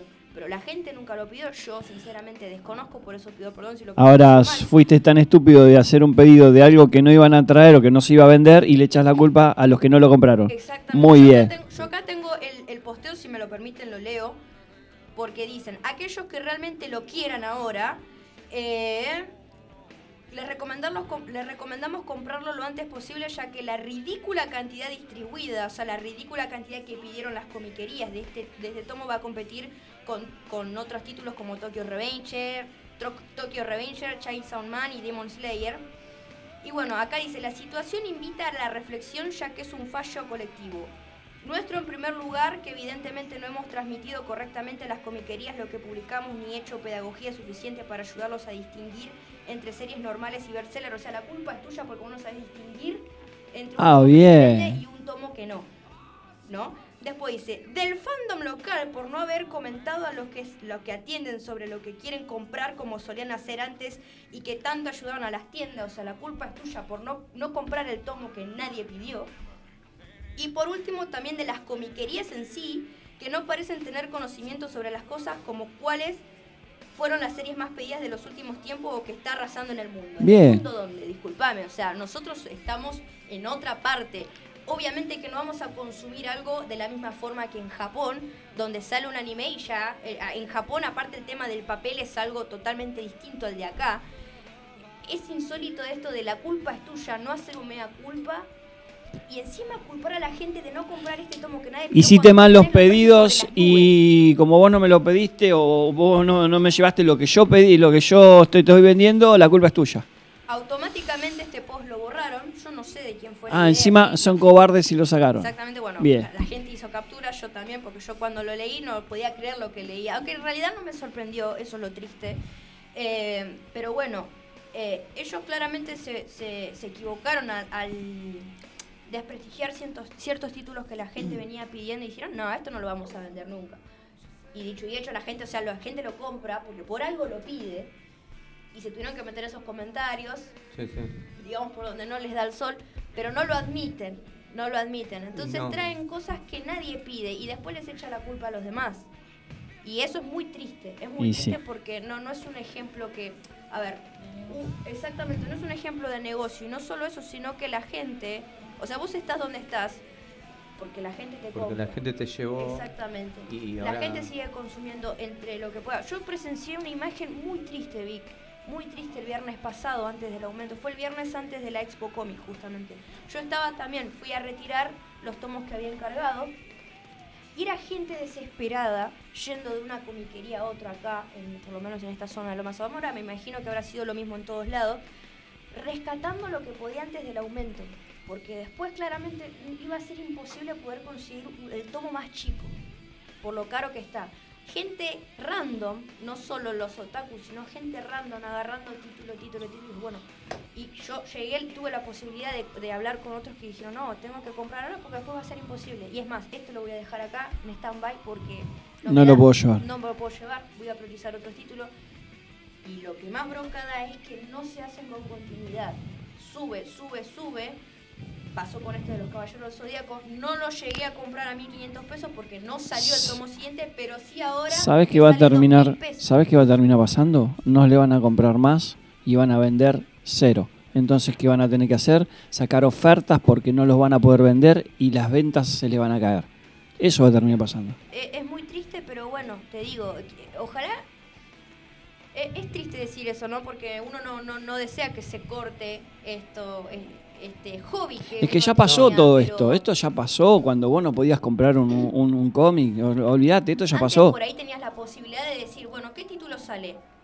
Bueno, si sale 300 pesos, que era el precio que está, ay Dios mío, me acuerdo de no puedo creer que yo compraba este manga a 300 pesos cuando salió, mira. Eh, cuando salían 300 pesos, vos decís, bueno, voy a ver qué tal, voy a comprarlo, lo desconozco, pero voy a leerlo. Y si te gusta, obviamente vos lo seguís. Ahora no te vas a arriesgar a pagar mil mangos, un manga que desconoces, Que desconoces y que no sabes que no sabes si lo vas a seguir después. El tema de todo esto es la continuidad.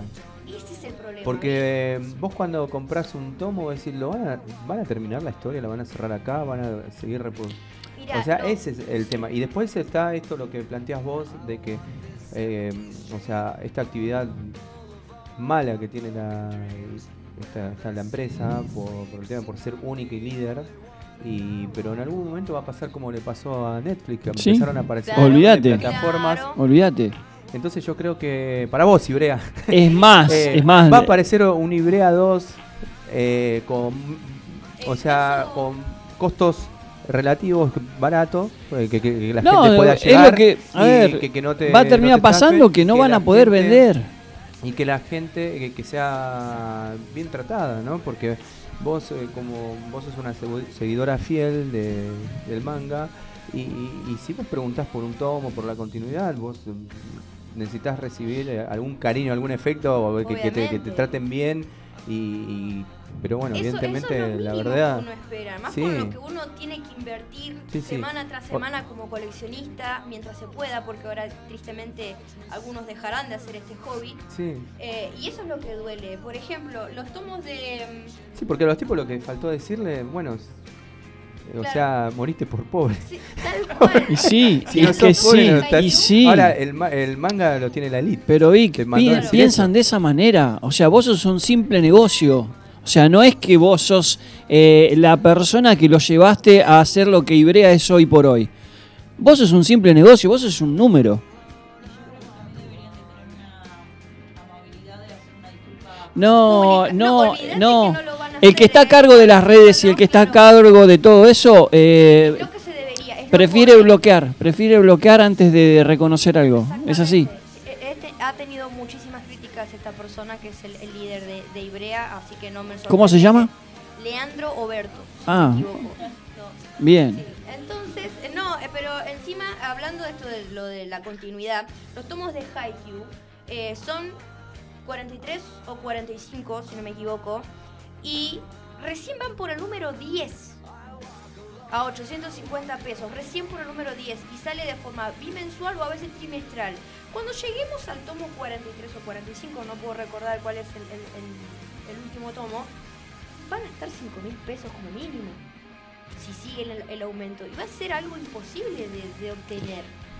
No, bueno, es, ese es. Los, los de, los de Senseiya son, o los de, los de Capitán Tsubasa, si no me equivoco, son 23 en total. 45 son los de Haikyuu. Claro, 45 son los de Haikyuu. Ahí está. Para ese entonces ya van a estar Sabe, 5.000 ¿eh? pesos. Ojo. Pero por eso digo, es algo sumamente triste porque si uno no está al día, es más difícil de aún de comprar. Decir, bueno, ¿cuántos tomos son los de Shingeki? Los de Shingeki no Kyoshi, ¿no? Son 34 tomos, no tengo ninguno. Salen 950 cada uno. ¿Cuánto es en total lo que tenés que dejar? Ah, no, Es fortuna. Omnipre fue uno de los primeros que se adelantó a la, a la suba de precios. Creo que fue justamente, mirá, me acuerdo, la feria del libro. Fui al stand de Omnipress a comprar unos tomos que me faltaba de Shingeki. Digo, bueno, me llevo esto, porque en ese momento me daba para esos dos. Dije, no, me pude haber comprado otro más. Voy al otro día, el primero de mayo, no, mirá, subieron los precios. Me quería matar, porque de un día a otro lo subieron y sabía me compraba el día anterior. Claro. ¿no? Entonces ahí ya estaban 950 cada Al tomo final de el, Shingeki no el Kyojin. manga se volvió como la bolsa. ¿Te das cuenta lo Y hay que invertir en, eh, hay que invertir en tomos. Bueno, vos tenés una inversión terrible. Pero por eso mismo, y te digo, menos mal que aproveché en la Comic Con, porque si me encontraba con este aumento desprevenida, no iba a poder tener, no iba a poder estar al día ni con Slam Dunk, ni con Senseiya, ni con los demás. Y te da bronca porque ¿Sabes qué sucede? Va a terminar pasando que coleccionistas como vos se, se queden sin algunos tomos y este lo tengo discontinuado y me falta aquel, me falta el otro Claro. y después no los y puedas conseguir. Es imposible retomarlo, Sí, porque sí. salen, salen, salen y Sí. tienes que dejar fortuna porque va a seguir aumentando, no se va a congelar el precio acá. El problema es que tampoco suben lo- los sueldos, por así Sí, sí. decirlo, como para ir de igual a igual y decir, bueno, es lógico, vos querés subir, me entregás algo de calidad, perfecto, me está bien bonito, perfecto, te sigo comprando porque a mí me da para comprarlo. Pero acá es todo lo opuesto, subo, te culpo por no comprarme, te trato mal y, y no, y no tenés como dijiste Sí. vos, te culpo por ser pobre, ¿entendés? Lo cual es, Es que a ellos no les interesa, vos sos Parece un número, ellos tienen un buen sueldo y les importa un joraca lo que le esté pasando. Así que O bueno, sea- es, es- es-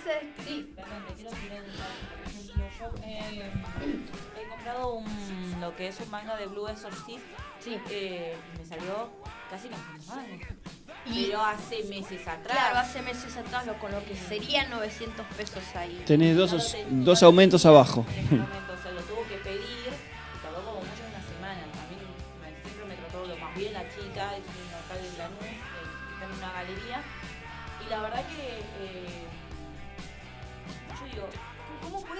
Tan caro? O sea, y después aumentó, porque Claro. después fue la página y decía tan aumento. Y dijo, ya sabes qué, chao, me compré el único manga y ya está. Es que va a terminar pasando de eso. Va pa- eh, así como vos, va a haber un montón de gente que va a dejar de comprar.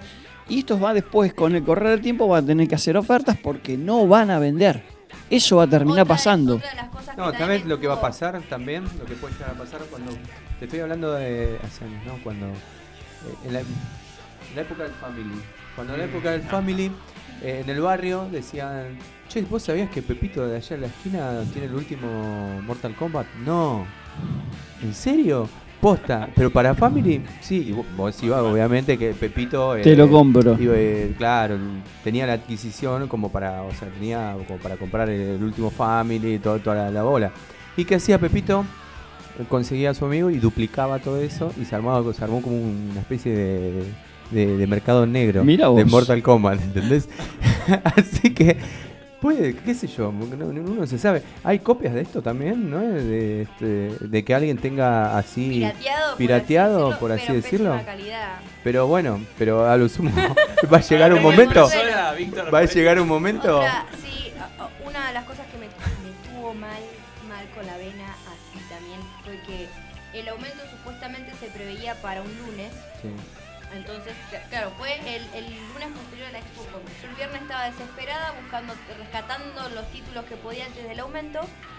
Bueno, ya el sábado me encuentro con algunas páginas de algunas comiquerías con los precios actualizados, lo cual estuvo mal. ¿Por qué? Porque se supone que la editorial iba a comenzar con los nuevos precios a partir del lunes, martes recién. Y algunas comiquerías ya se quisieron Se atajaron, Claro. sí. Desesperación de la gente, ¿no? Porque mucha gente también quiso comprar Ah, eso es eh, especulación pura. lo que sea antes del aumento y bueno, es algo que lamentablemente no lo podemos detener. Decir, miren, dejen de comprar a esta editorial es imposible porque va a haber No. gente que va a seguir comprando. Aparte, uno no quiere tampoco Aparte, es, como ¿no? decir. de este hobby porque Claro, digo, no, no podés. Es como decir, eh, no seas hincha de River. bueno, ya, ya. Hace frío. Ya, ¿viste? No, pará, pará, Yo en pará. serio, sí. Aguante Quilmes. Che, prendí un poco el- la calefacción que hace frío, en serio. No, uno como fanático quiere obtener estos títulos. Y, y les digo, desde ya es una situación muy triste de que priven a la gente de, de este hobby, de este maravilloso hobby, como fanático, como coleccionista, como lo que sea. Pero bueno, quise aprovechar el espacio para descargarme y para contar esta triste realidad porque No, la verdad estamos es. informando y bueno. Bueno, esta fue la columna de Noel. Gracias, Noel, por. Bueno, eh, a ver. Más que columna fue un descargo esto. Tráeme, tráeme el secador porque te- está lleno de sangre. Muchas gracias a Panini y a Sí. Ibera. Ya nos bajaste dos sponsors. Muchas gracias, Noel. Sí, gracias, Esa Noel. sorpresa. Justo se acaban de ir con los Y portafolios. sigue- y sigue- con los portafolios llenos de dólares. Muchas gracias, Noel. Gracias, Noel, por Muchas Y acompañarnos. sigue abrazada al blog. Se acaba, viste, como el capítulo de No, Monorriel. no, no. Pero bueno, bueno, ojalá que, que- que esto cambie, que en principio que, que tengan un po- que sean un poco más amables en responder también, Humildad. un poquito Humildad de humildad al respeto de, de todo el colectivo de otakus y, y bueno, nada, impecable como siempre la columna, bien power y ahora vamos a escuchar un poquito de música. Sí. Vamos a suavizar un poco el ambiente. Vamos, poneme, poneme algo de Reiki. poneme algo de. Y poneme. Vamos. Un poco de Maiden, ¿sí? Tranqui. Ah, bueno. Mirá, Bien sí, arriba. dice.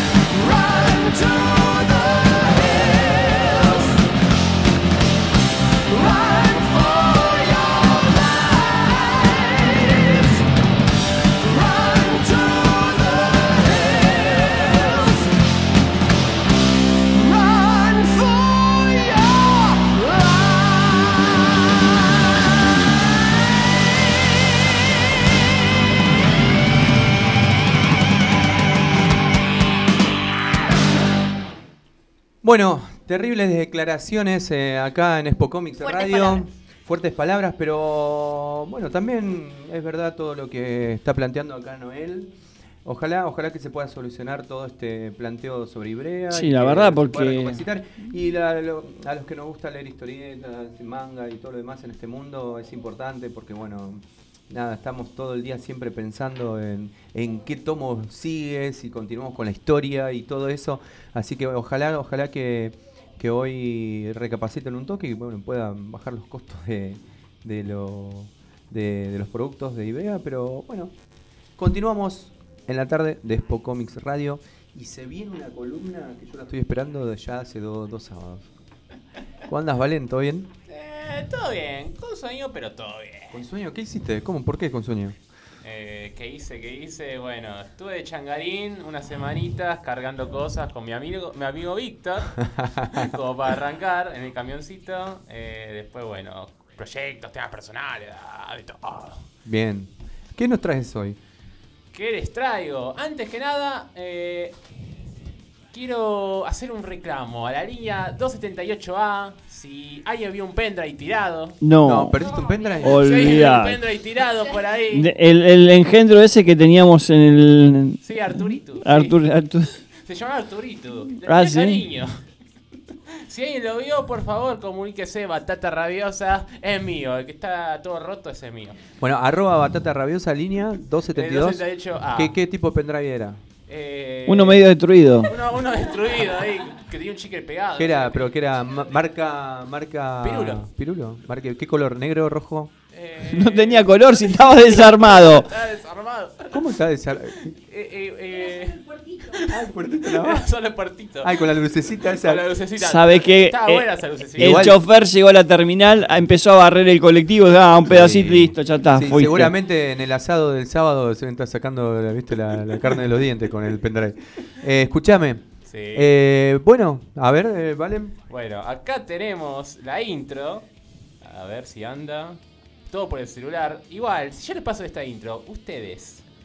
eh, a ver si anda. ¡Oh! ¡Ya va, ya va, ya va tú! Don Gato, ¿no? ¡No! ¿Cómo Don Gato? ¿Cómo Don Gato? Claro, los picapiedra. Los Uno de los padres de las... ¡No! La familia Meñique, ¿no? ¡No! Ya es obvio que todos conocemos a los picapiedras. Los ¿no? padres de los obvio, Simpsons son, para, para tu información. Son los padres de los Simpsons. Y en un punto vamos a hablar de Hanna Barbera, o mejor dicho, Joseph. ¿Cómo era? Joseph Hanna... Ah, Joseph Hanna y Bill Barbera. Exacto. Una al revés. No, Joseph Hanna. Joseph Sí. Hanna. ¿Cómo era el libro? El machete gigante me traje. Hanna Barbera. Bueno, y seguí. Hanna Barbera. Hanna Barbera, sí. Hanna Barbera, sí. Vamos a hablar de todo lo que era. Más que nada nostalgia, porque yo sinceramente no vi en su tiempo, lo vi en Boomerang, era un programa donde pasaban todo lo que era la. se hace rato, todo lo que era los cortos animados. Y desde ahí veía Tiro Loco McCrane, Los Supersónicos, Los Picapiedras, Marina Gorila, Ah, Maguila. Marina Gorila, Los supersónicos. Maguila, sí. Scooby-Doo. Misterio de la Orden. Misterio de Sí, la la Orden, Orden. sí, obvio. Que siempre me gusta. Todos odian a Scrappy Doo, pero a mí siempre me encantó. A mí me daba ternura, no sé por qué ese odio. Es verdad, recibía mucho Eh, odio ese personaje, pero a mí me daba ternura, no sé. No, pero igual sí tenía, tenía no, esa parte yo- de, de- de- Yo, yo de lo banco. Era, era el guacho. sí, era sí, el sí, sí, guacho. sí, a mí me encantaba hacer esto. Ah, sí, hacía eso. Ese- Esa era la Y mejor siempre parte que terminaba tenía. perdiendo. Siempre terminaba perdiendo. Y bueno, lo que vamos a hablar hoy es eh, el primer gran proyecto de esa dupla que venía... Uno venía de barrer pisos en la Golden Mayer, tenía uno que otro cómic que lo, us- lo usaba de chapa para mostrar. Y el otro era un artista que la piloteaba, la remaba, la buscaba. Hasta que en un momento, todo dado, se unieron en la Golden Mayer y de a poco empezaron a pegar onda, viste, con los estilos, los proyectos, todo. El que limpiaba el piso dijeron, che, venite acá a dibujar una pelotudeces y empezó a dibujar de la nada. O sea, sí, o sea, de limpiar el piso a tirar eh, lo que sería eh, los chistes, los gags. Porque vieron que tenía chapa de que ya había hecho unas viñetas para unos diarios. Y fue interesante.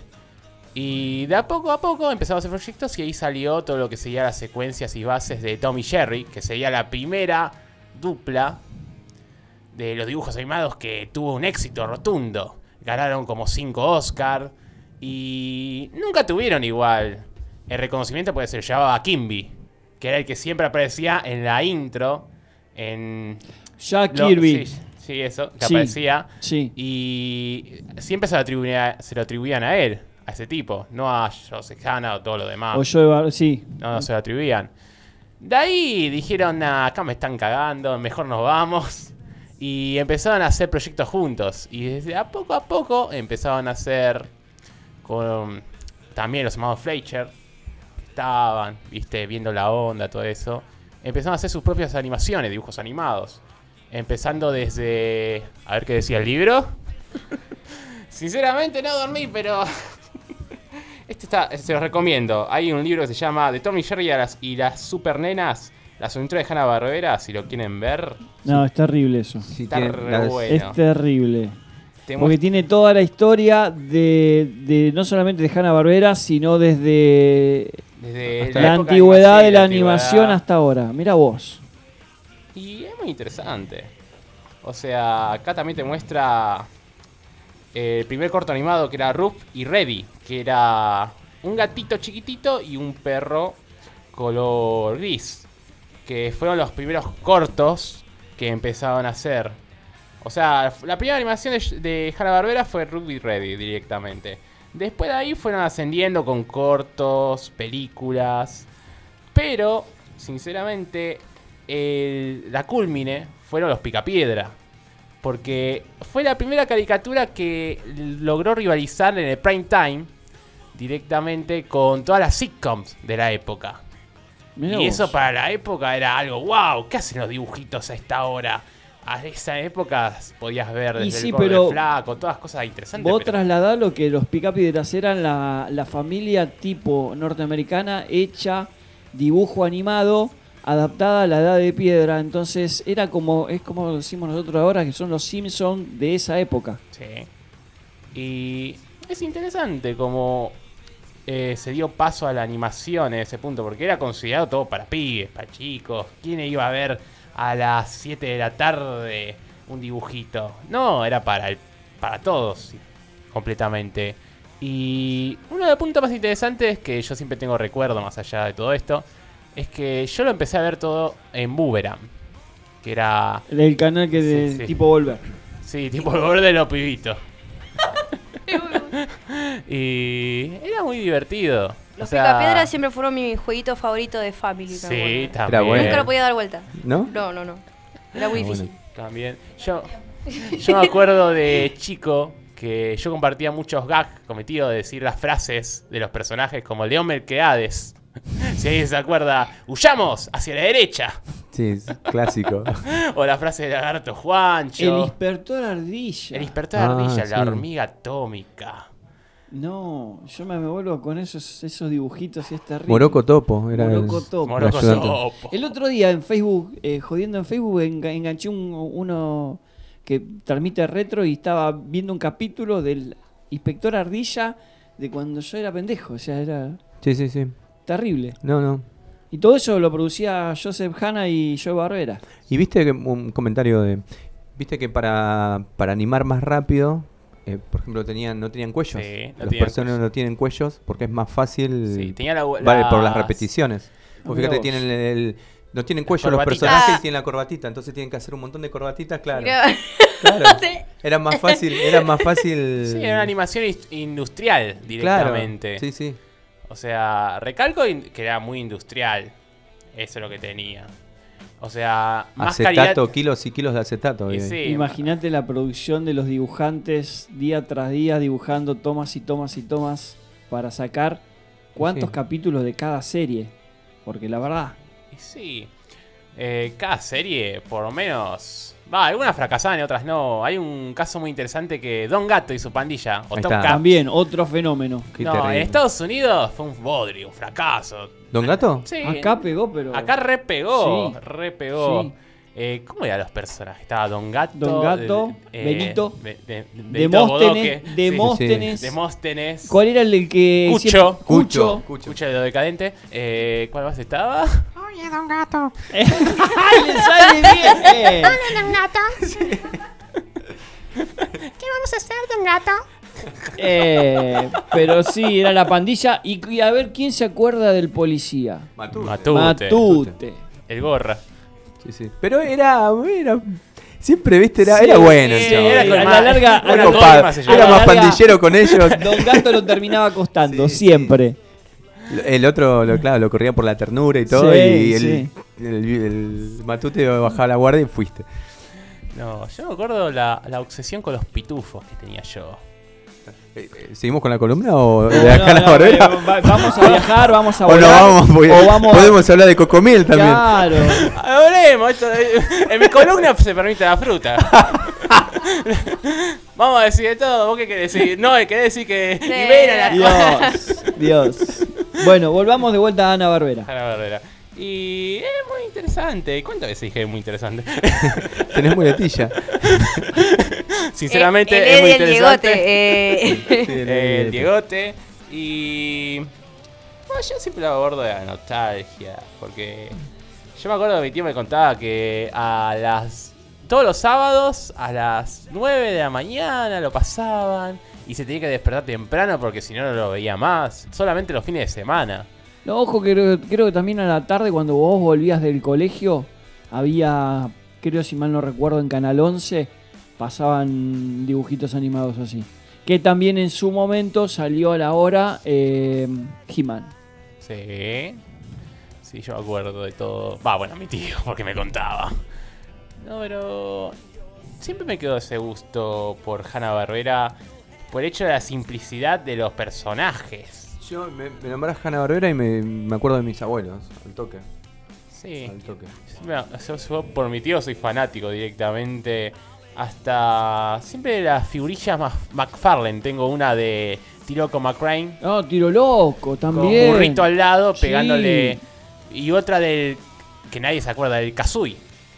El Kazoo. ¿Eh? Eh, ¿Cómo era? Que era. Sí, el Kazooie. Que era la, la contraparte. O sea, el alter ego de McCrane. Porque era la parodia del zorro. Ah, mira O vos. sea, sí. disfrazado del zorro, el caballo.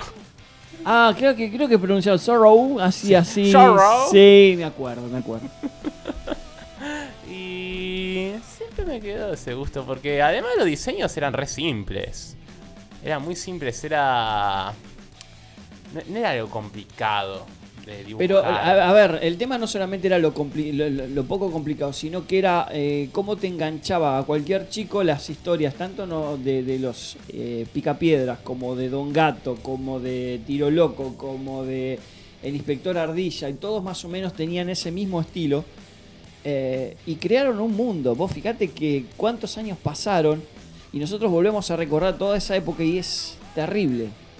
Sí, encima sigue siendo tendencia y más lo vintage de ahora del momento. Habría que, ¿sabes qué? Habría que subir al- algo de Ana Barbera. Podríamos conseguir algún capítulo de Ana Barbera para que los que están escuchando, que no tienen más de veintipico de años, puedan ver lo que yo, por ejemplo, yo veía en vivo y en directo cuando volvía de la escuela a la hora de la tarde.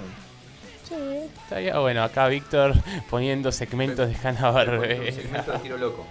A ver. Hola. A ver. Sí, hablaba así, sí. Saca mi revólver. Eso siempre va a coger todos los segmentos. Y. Sí, con burrito. ¿Y cuál es su. Pepe Trueno. Pepe Pepe Trueno. Sí, Pepe Trueno. Pepe Trueno. Y. Habría que subir algo de Ana Barbera. Ahora Ah, cuando. Habría que hacer una ilustración, algo, ¿viste? ¿Y cuál es su personaje favorito? Vos, Víctor, ¿cuál es tu caricatura favorita de Hanna Barbera? De tantas que hay. Eh, Don Gato, me gustaba. Don Gato y su Su pandilla. pandilla. Sí, me ¿Vos, encantaba. Eh, uy, tengo muchos. Elegí uno. Tengo muchos. Eh, Don Gato sí, no, Scooby-Doo también. Scooby-Doo Papa. Eh, Me decía todo bailar. No puedo evitar de acordarme de, de, Inspector Ardilla, de, los Picapiedra. Uf. ¿Vos, Noé? La pantera rosa. Ah, nada que este, yo, bueno, yo Scooby-Doo, es algo por una nostalgia. A mí me gustaba mucho Misterio de la Orden, o sea, de los primeros. Me encantaba. Y después salieron un montón de versiones de Scooby-Doo. Ya hay, como con el tiempo le fui perdiendo el hilo, Sí, pero. sí. Sí, no, ya ahí no, pero me quedo con Scooby. Scooby siempre era mi favorito.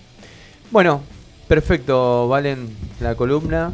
Espectacular, Eh. siempre nos traes a la parte de la, la- de la nostalgia. Sí, ahora, ahora me pego la almohada y la frazada. Te pegó la almohada y la frazada, así que, que bueno, siempre agradecerte por, por esto de, de llevarnos, ¿no, Fabi? A Sí, los lugares de la infancia. Ya vino con el zorro, ahora con No, Hanna Barbera. Y la verdad que. ¿qué, qué fue que estuvimos hablando? Que todos terminamos congeniando. Ah, eh, Scott Pilgrim. Eh, Brian Eh, O'Malley. Sí, que estuvimos hablando todos sobre lo mismo y la verdad trae cosas que nos vuelven de vuelta Sí. a, a retrotraer ese Sí, tiempo. sí, sí. Así que, bueno, chicos, ya llegamos a- al final de, Ya nos vamos. ya del programa. La verdad que un, un final hermoso. Una tarde espectacular acá en Lomas. Equipo completo. Equipo completo. Le quiero mandar un fuerte saludo a Adrián Farías de Alejandro Cor, un amigo del secundario que nos está escuchando siempre, a Sole también, que están ahí. Eh, ellos son de Alejandro Cor, del barrio San José 45 y medio, así que nada, les, les mando un fuerte abrazo, también genios.